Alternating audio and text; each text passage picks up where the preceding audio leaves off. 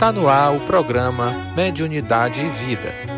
Um programa esclarecedor acerca da mediunidade e de seus mecanismos. Com a apresentação de Roselane Duarte, uma produção da Rádio Ismael.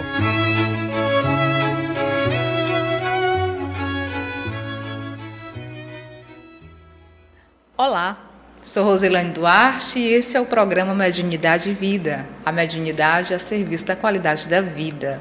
Agora em Parnaíba são 18h36. Estamos aqui falando do estúdio da Rádio Ismael, que fica no Centro Espírita Caridade e Fé, na cidade de Parnaíba, no estado do Piauí.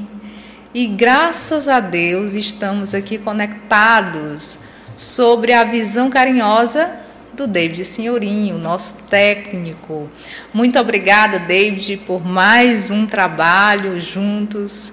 E hoje nós vamos ter como tema mediunidade, metapsíquica e parapsicologia.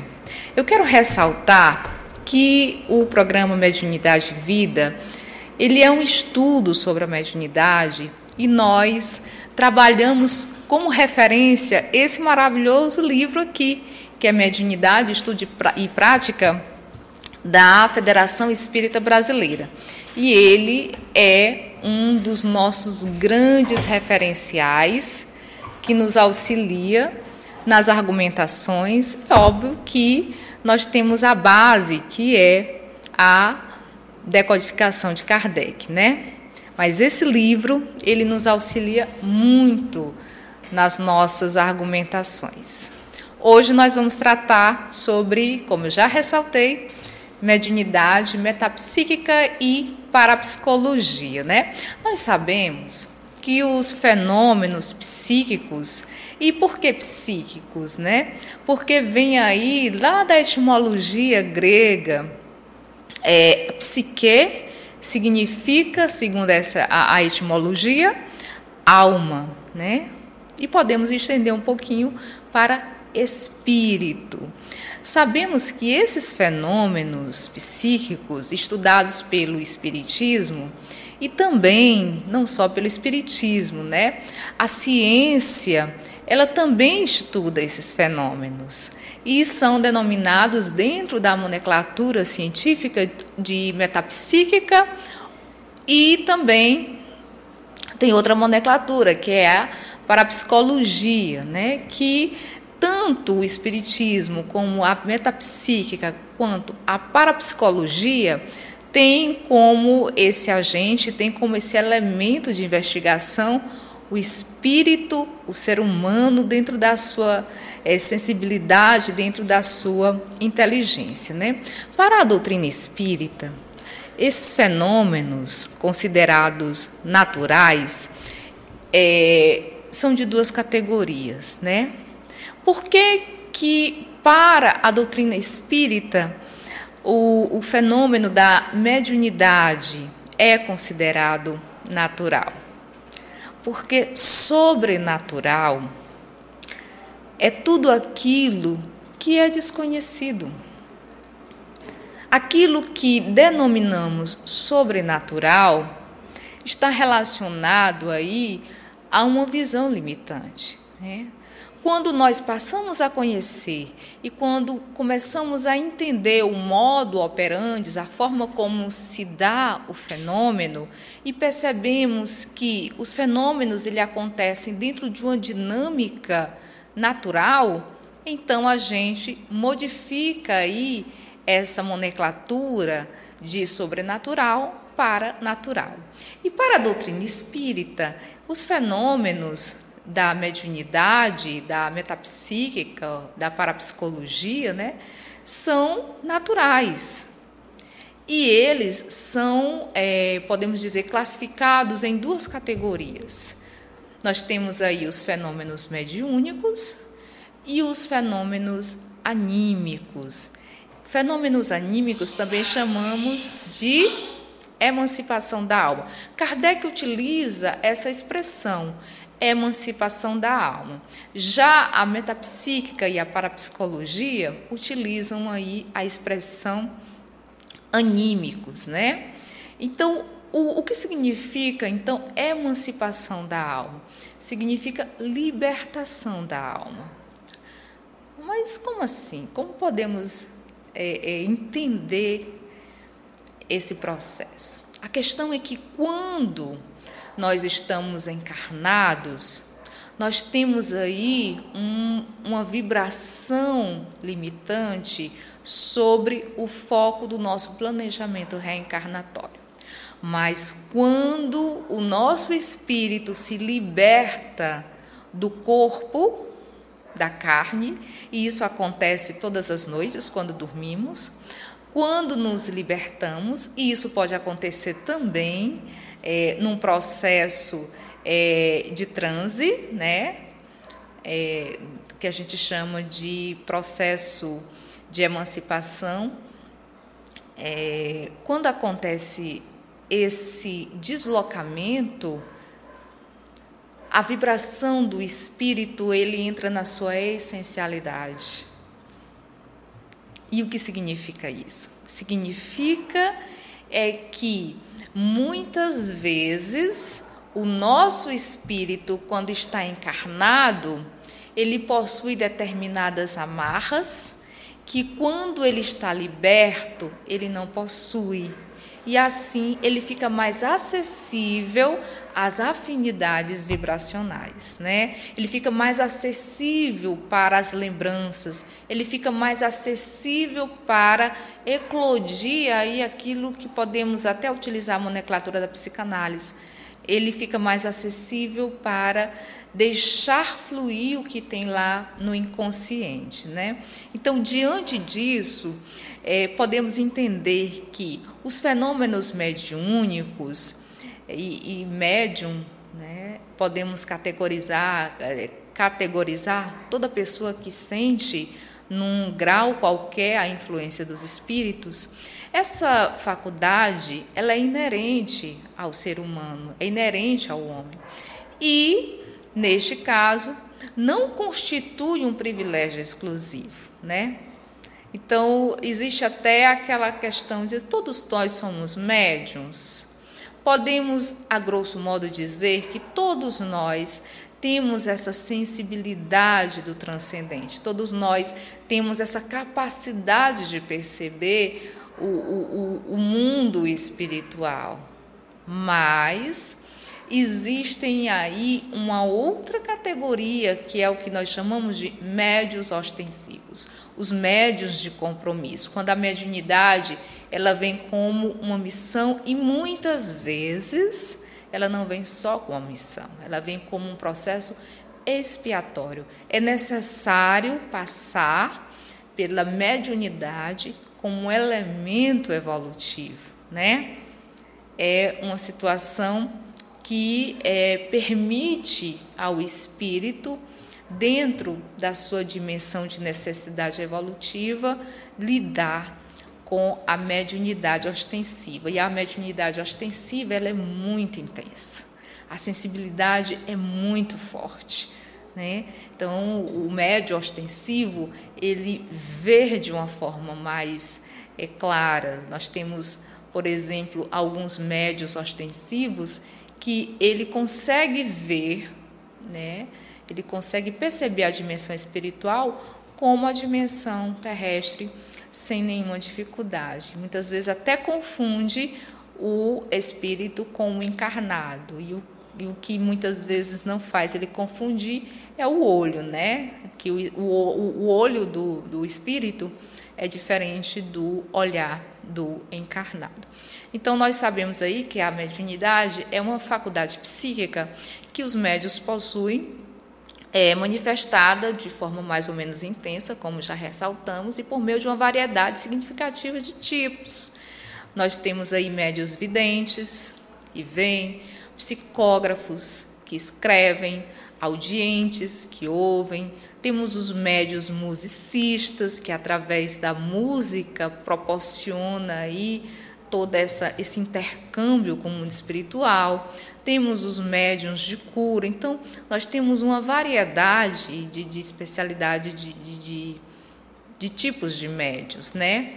E a prática da mediunidade nós chamamos de mediunismo.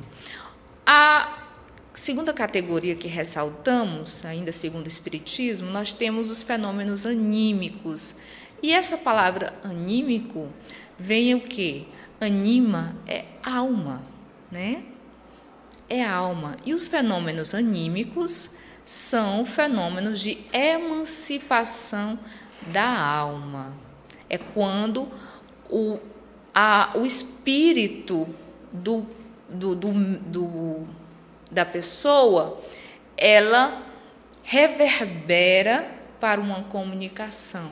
O espírito ele se apresenta como é, né, na sua essencialidade. Então esses fenômenos eles são produzidos pelo próprio espírito encarnado, que nesta situação não age como intermediário. Quando nós temos aí o fenômeno mediúnico, nós temos o médio como um intermediário. Olha só o nome, médium, né? Aquele que está no meio, é aquele que vai intermediar, é aquele que vai fazer a interpretação da comunicação do espírito. Já nos fenômenos anímicos, a gente tem aí o próprio espírito da criatura que se manifesta na comunicação.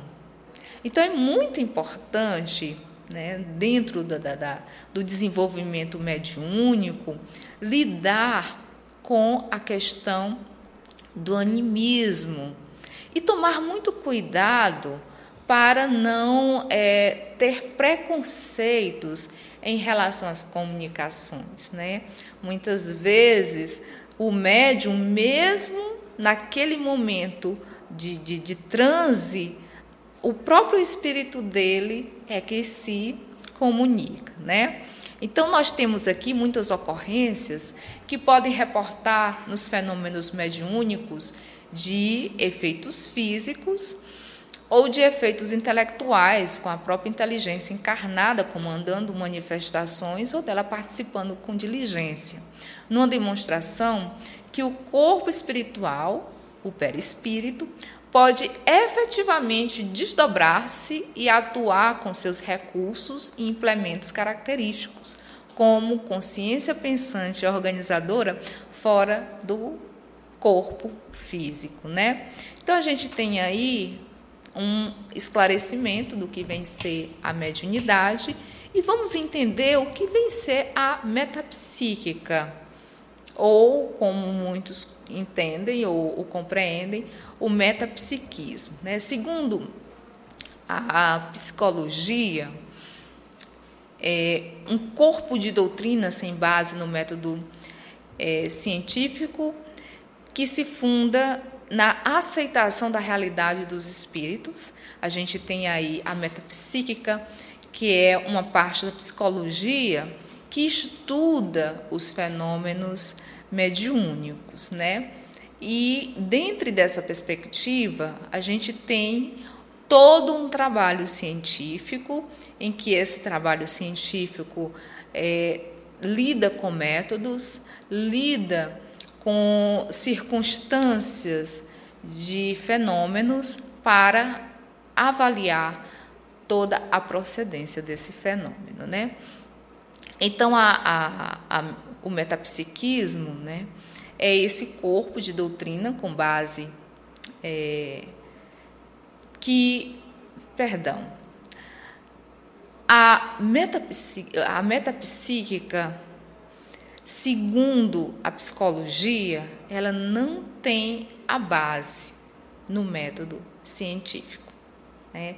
Perdão, eu me equivoquei bem aqui nessa informação. Né?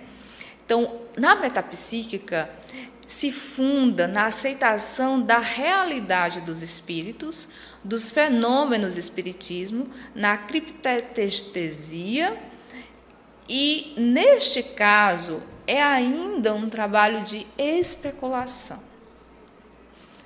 A parapsicologia é uma tentativa já da aplicação dos métodos científicos a esses fenômenos. E está aí a diferença. Enquanto a metapsíquica ela identifica o fenômeno mediúnico, ela identifica situações de transe mediúnico, ela ainda não tem esta base é, científica que fundamente.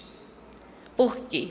Porque é um corpo da psicologia, é uma parte da psicologia que identifica esses fenômenos, mas ainda está a passos lentos, ainda está caminhando de uma forma muito vagarosa, mas o importante é o quê? O importante é que já identifica, que já reconhece que há aí fenômenos em que seres é, considerados chamados espíritos se comunicam, né? E a parapsicologia ela já é um pouco mais abrangente. Por quê? Porque a parapsicologia ela já trata aí de métodos, ela já lida aí com categorias, né? Ela já trabalha de uma forma muito mais contundente. A metapsíquica ela foi fundada é, pelo médico francês que ganhou um prêmio Nobel de Medicina em 1913. O nome dele é Charles Robert Richard, de 1850 e partiu para o outro plano em 1935. Né? Então, como conclusão do, do seu trabalho com médiuns, principalmente com pacientes obsidiados, portadores de distúrbios mentais, conforme consta né, no seu livro Tratado da Metapsíquica, Richard, ou Richer, definiu, né, já que ele é francês, né, é, Richer, definiu a metapsíquica como, como é, é ele possibilitou essa, essa conceituação como ele é, deu a noção do que vem ser esses fenômenos. E assim, a sua definição para a metapsíquica, metapsíquica é ciência que tem aí é, por objeto a produção de fenômenos mecânicos ou psicológicos devido à força que parecem ser inteligentes ou a poderes desconhecidos, latentes na inteligência humana. Classificou assim os fenômenos metapsíquicos com base no estudo da mediunidade em metapsíquica subjetiva e metapsíquica objetiva. Então, nessa, nessa base de, de, de, de classificação, se percebe que é, o médico francês ele foi até a decodificação. Né? A gente vê que ele teve como base de estudo Allan Kardec.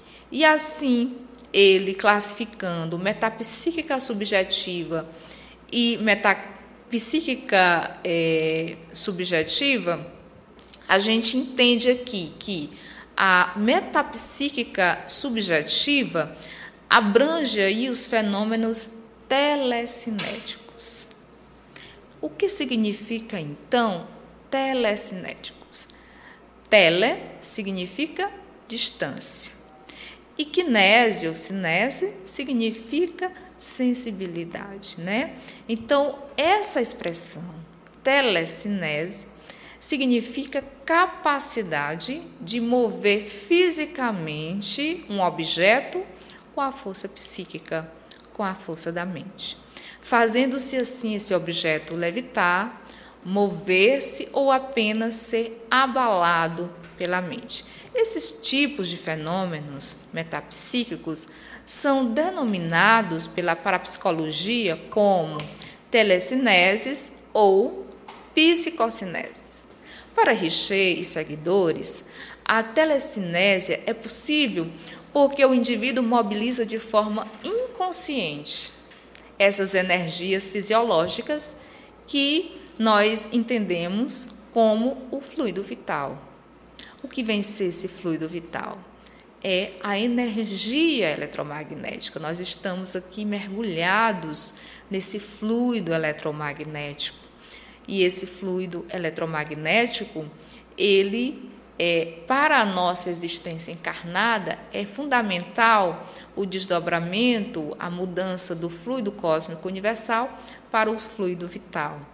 E a é, telecinesia só é possível com esse mecanismo, com esse veículo energético que é o fluido vital, né? E o fluido vital é que impregna o determinado objeto, fazendo mover e dessa forma acontece todo o processo de força psíquica, né? E a gente não vai muito longe não, né? A gente não vai muito longe não. Hoje nós temos aí a robótica que já utiliza a força da mente para fazer com que robôs se mova sem nenhum mecanismo conectado aparente, apenas com a força da mente. Quem tiver interesse pode dar uma pesquisadinha, é sempre bom a gente dar uma pesquisada sobre o que a ciência está nos ofertando em termos de novos conhecimentos. Né? E nós podemos é, compreender de uma forma muito mais contundente a questão da força, da energia eletromagnética do pensamento, quando a gente olha o desenvolvimento da ciência, da, da, da, da física mecânica, da física quântica e percebe o tanto que a mente, a nossa força eletromagnética, ela está evidente nesses fenômenos, né? Então a gente tem aí o fenômeno da, da telecinese, em que há toda essa impregnação do objeto com a força eletromagnética, fazendo esse objeto mover, né? Então a gente tem aí é, essa classificação da, do, do Richer a respeito dos fenômenos da força mental. Atualmente, a telecinesia ela é estudada de acordo com a metodologia científica, de forma que parapsicólogos e cientistas já obtiveram bons resultados com os estudos realizados, por exemplo, na antiga União Soviética, né, já que a gente está falando de um estudo que começou no início do século XX, 1915, né, é, houve é, muitos testes com uma sensitiva chamada ninacolagina. E durante muitas décadas ela foi estudada e testada por vários parapsicólogos e cientistas em geral, nos quais concluíram que ela realmente possuía a telecinese, a capacidade de mover objetos através da sua força mental, né? Além da telecinese, a russa Nina Kulagina, é, ela tinha outros poderes paranormais, como, por exemplo, a clarividência. Nos estudos registrados, é, nos fala que Nina passava por mudanças físicas extremamente aceleradas e alteradas nos seus batimentos cardíacos e ondas cerebrais do seu campo eletromagnético.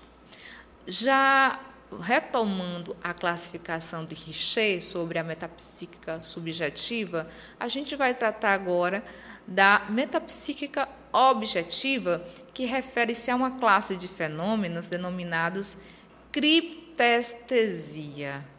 Esse termo foi criado por Richer por especificar o conhecimento de algumas pessoas é, de fatos, de acontecimentos presentes e futuros por intermédios da percepção paranormal, isto é, sem ação dos órgãos dos sentidos. Nessas condições, a pessoa estaria sob um efeito de estímulos psíquicos e anímicos ainda não suficiente, segundo a ciência da metapsíquica, não suficiente explicados pela ciência, né? A metapsíquica objetiva, ela é nomeada pela parapsicologia como percepção extrasensorial.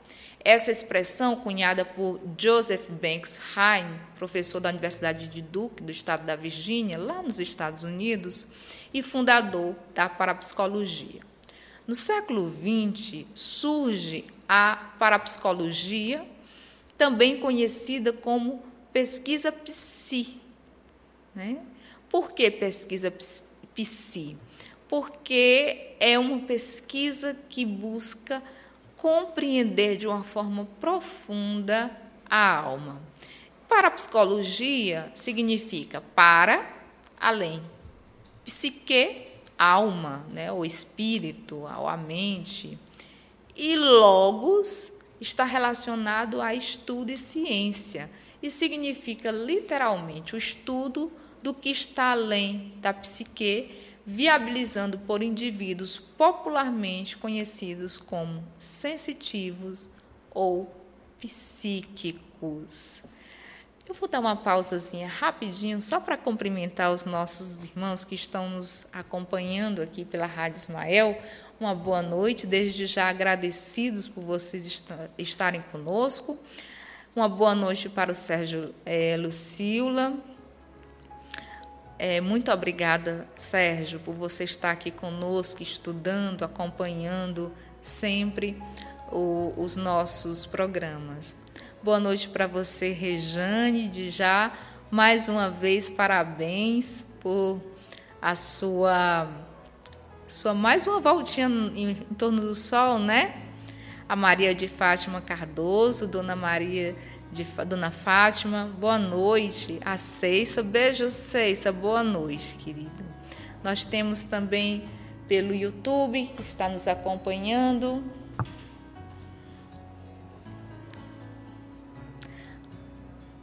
Boa noite, Elisa. Um grande abraço, querida. Beijo para você lá da Bahia. Rosa Cristina, beijo para você também. Lúcia, Ana Lúcia Vicente, muito obrigada por você estar aqui conosco. Elisa está dizendo: Oi, Rose, você pode me explicar por que a sensibilidade no lado esquerdo do corpo, precisamente na face, nas costas, sentir localizada nesse osso chamado de escápula e no esquerdo no lombar? É, Elisa, primeiramente precisamos avaliar todas as questões físicas, né? É, em relação a, a essa sensibilidade, porque pode ser algo também relacionado à parte é, neurológica, à parte muscular, né? Então a gente analisa a parte física e depois que a gente vê a parte física, a gente pode ver uma hipótese espiritual, né? Porque está muito ligado também ao processo de sensibilidade da localização da nossa glândula pineal. E muitas vezes, por conta dessa grande acessibilidade de, de é, captação energética da nossa glândula pineal, pode sim um lado do corpo ficar mais sensível, é, ficar mais é, acessível. Tudo bem? Eu espero que a minha resposta tenha ajudado, tá certo? A gente também, Rosa, um abraço para você, querida. Muito obrigada. Rosa Cristina. Um grande abraço para você. E assim a gente vai continuando com a nossa temática sobre mediunidade metapsíquica e parapsicologia para a gente entender esses três campos de compreensão e de estudo do espírito. Né? A gente estava tratando aqui da parapsicologia e é, ressaltando que a experiência científica de tais fenômenos paranormais teve início nos Estados Unidos em 1900, precisamente em 1927, quando o professor Heine fundou o Instituto de Parapsicologia da Universidade de Duke, hoje chamado de Instituto Parapsicológico de Ducan. A parapsicologia é o campo da psicologia que investiga todos os fenômenos psicológicos que aparentemente não podem ser explicados em termos de lei ou princípios científicos naturais. A, a parapsicologia inclui o estudo e a investigação da clarividência, da telepatia, de transes, de telecineses, mediunismo. A finalidade dos parapsicólogos é colocar esses fenômenos dentro do âmbito das leis naturais, ampliando, se necessário, as suas fronteiras de compreensão. Então, nesse sentido, é, é, apresentou a seguinte classificação, considerada fundamental para o estudo e pesquisa do assunto. Ele classificou de fenômenos psicocinéticos, né? assim caracterizados por ações diretas do sensitivo no meio ambiente. Se essas ações produzem grandes efeitos percebidos pelas circunstâncias ou pelas circunstâncias, é, disse é, chamado de macropsicocinese. As ações menores, de pouco impacto ambiental, recebem o nome de micropsicocinese. São fenômenos psicocinéticos, por exemplo, a telepatia, a transmissão mental de pensamentos e emoções, a clarividência, visualizações mentais de coisas, acontecimentos, cenas e pessoas do mundo físico, através de um corpo opaco ou à distância, que seria, por exemplo, a dupla vista da classificação espírita a clara audiência, percepção de sons, de ruídos, de frases, de músicas, de vozes provenientes do plano físico e do extrafísicos não percebidos pelos demais, pelas demais pessoas. Outro fenômeno que se classifica como é, fenômenos psicocinéticos é a pré-cognição que é a previsão de acontecimentos futuros. Também a retrocognição, relatos de acontecimentos ocorridos no passado, desconhecidos do sensitivo. Nós temos também a psicocinesia, que é a ação mental sobre objetos materiais localizados no plano físico, movimentando-os ou produzindo os efeitos, inclusive de alteração de sua forma. E a outra classificação é os fenômenos extrasensoriais, que se encontram divididos em três tipos, como o, a telepatia, a clarividência, a clareaudiência, a xenoglasia, que é a capacidade de falar em outras línguas é, sem a, a, a, a consciência daquela pessoa que está falando, né? a levitação, transporte de objetos e pessoas. Todos esses fenômenos, é importante ressaltar que todos esses fenômenos que chegaram até o olhar dos cientistas, eles foram cuidadosamente analisados, eles foram cuidadosamente classificados e cuidadosamente respeitados dentro da sua dimensão extrafísica, dentro da sua dimensão que foge ao mundo físico, né? E em síntese, para a doutrina espírita, os fenômenos paranormais ou extrasensoriais, eles são considerados fenômenos ou mediúnicos ou anímicos, como já ressaltamos em que os primeiros são é, relacionados a um processo de emancipação da alma, com base nas energias vitais, das energias eletromagnéticas, e o segundo está relacionado a um processo em que a, o ser ele é intermédio de um espírito e através de uma conexão entre perispírito, é importante sempre ressaltarmos que nos fenômenos mediúnicos, espírito não entra no corpo do médium. Né? A gente fala em incorporar, mas essa incorporação ela se dá a nível de perispírito. O perispírito que é o corpo astral, o corpo energético que todos nós temos, né? É, ele se conecta com o perispírito do espírito. Então, o perispírito do médium se conecta com o perispírito do comunicante. E dessa forma, há um processo de interação energética. E é sempre bom ressaltar que essa conexão ela se dá por afinidades fluídicas, afinidades energéticas.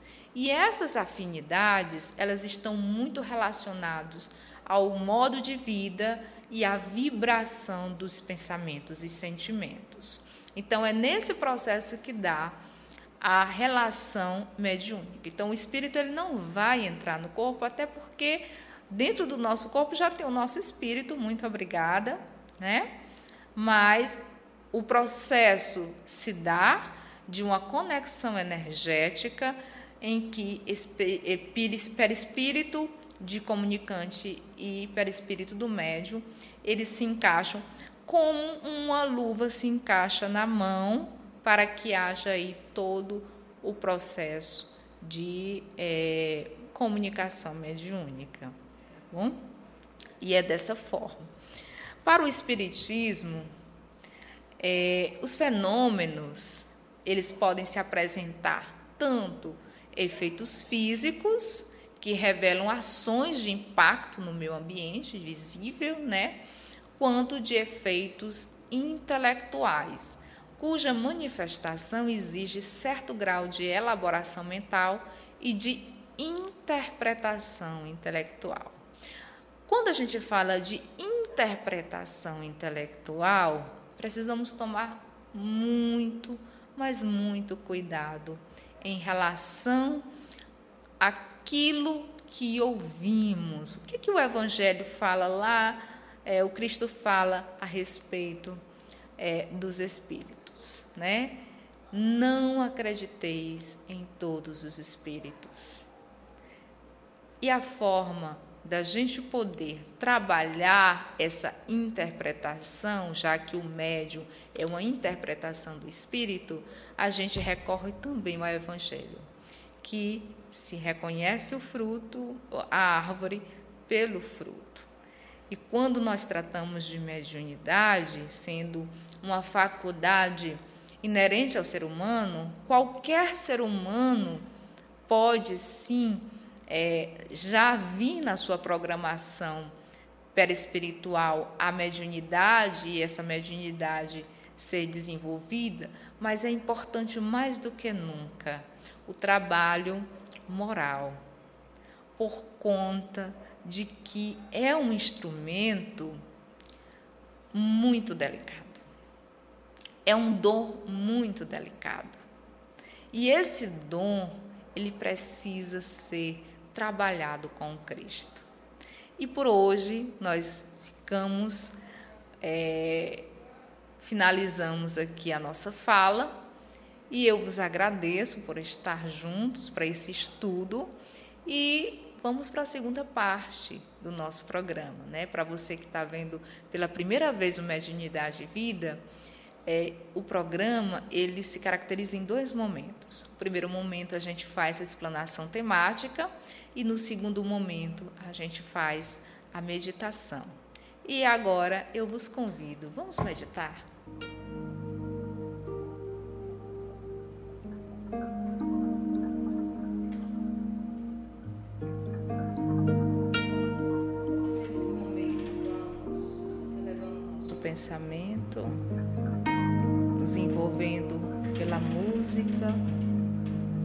e vamos respirando. Vamos expirando, segurando um pouquinho, um, dois, três, e soltando devagarzinho pela boca.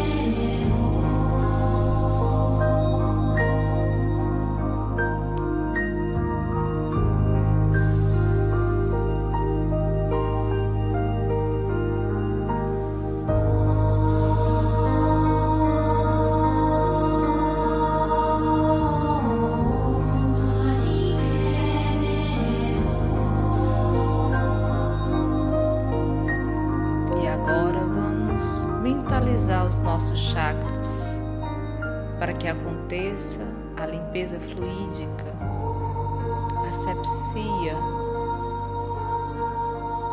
Vamos mentalizar a figura do Cristo com suas mãos espalmadas sobre as nossas cabeças.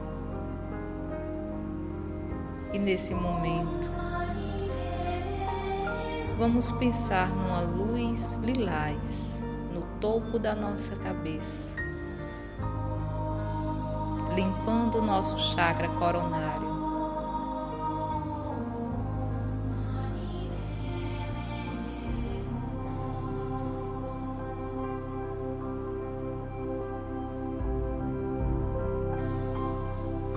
Vamos mentalizar uma luz azul, anil,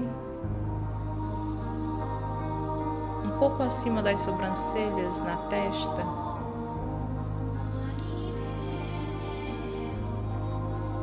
Asepsiando o nosso chakra frontal.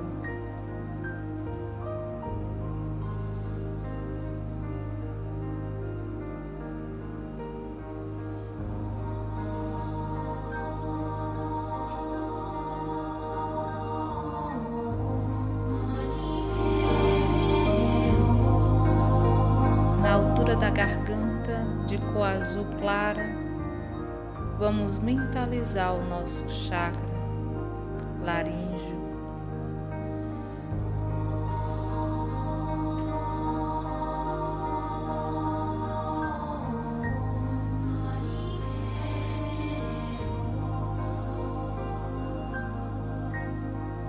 Do lado esquerdo,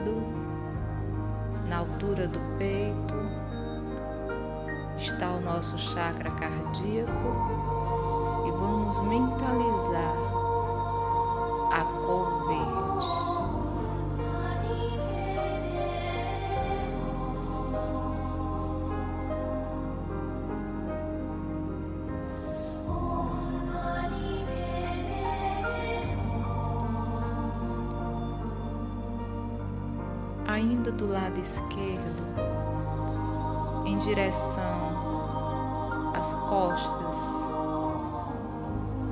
vamos mentalizar de cor amarela o chakra do plexo solar.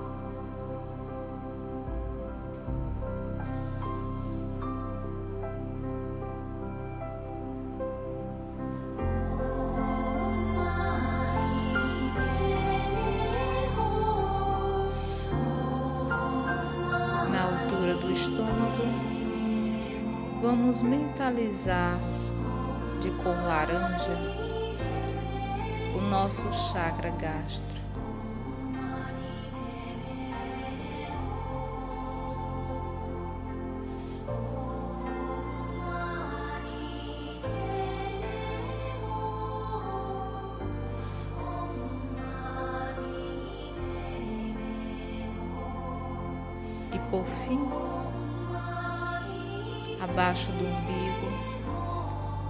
Mentalizemos o chakra genésico de cor vermelha.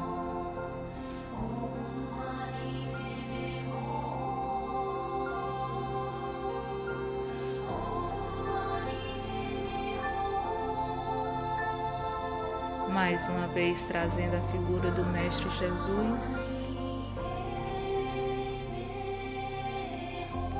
Vamos rogar a Ele que nesse momento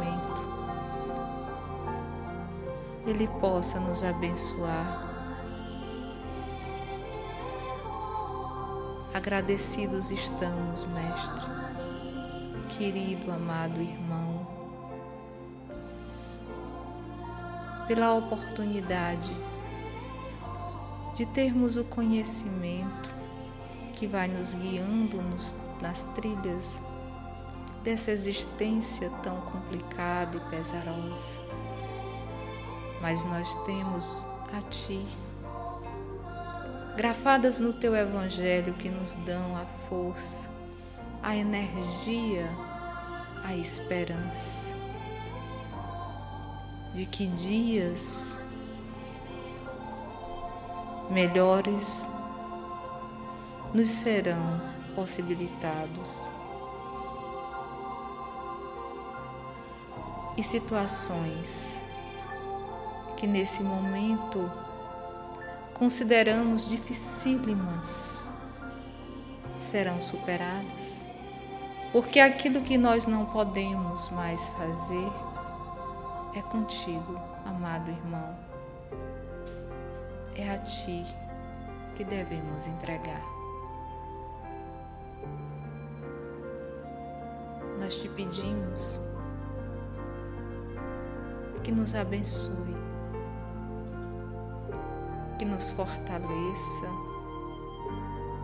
para continuar a caminhada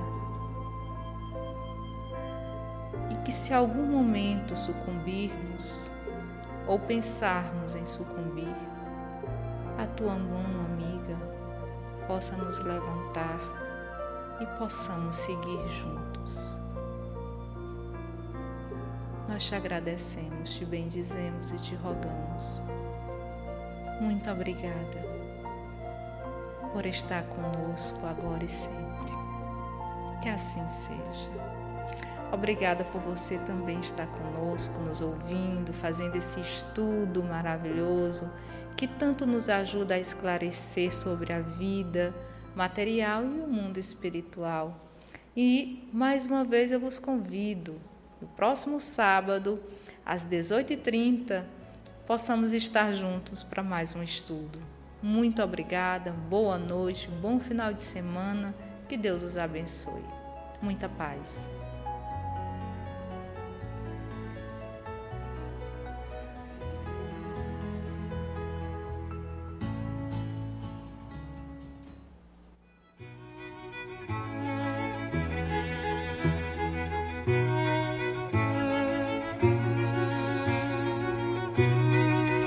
Você acabou de ouvir o programa Mediunidade e Vida, uma produção da Rádio Ismael.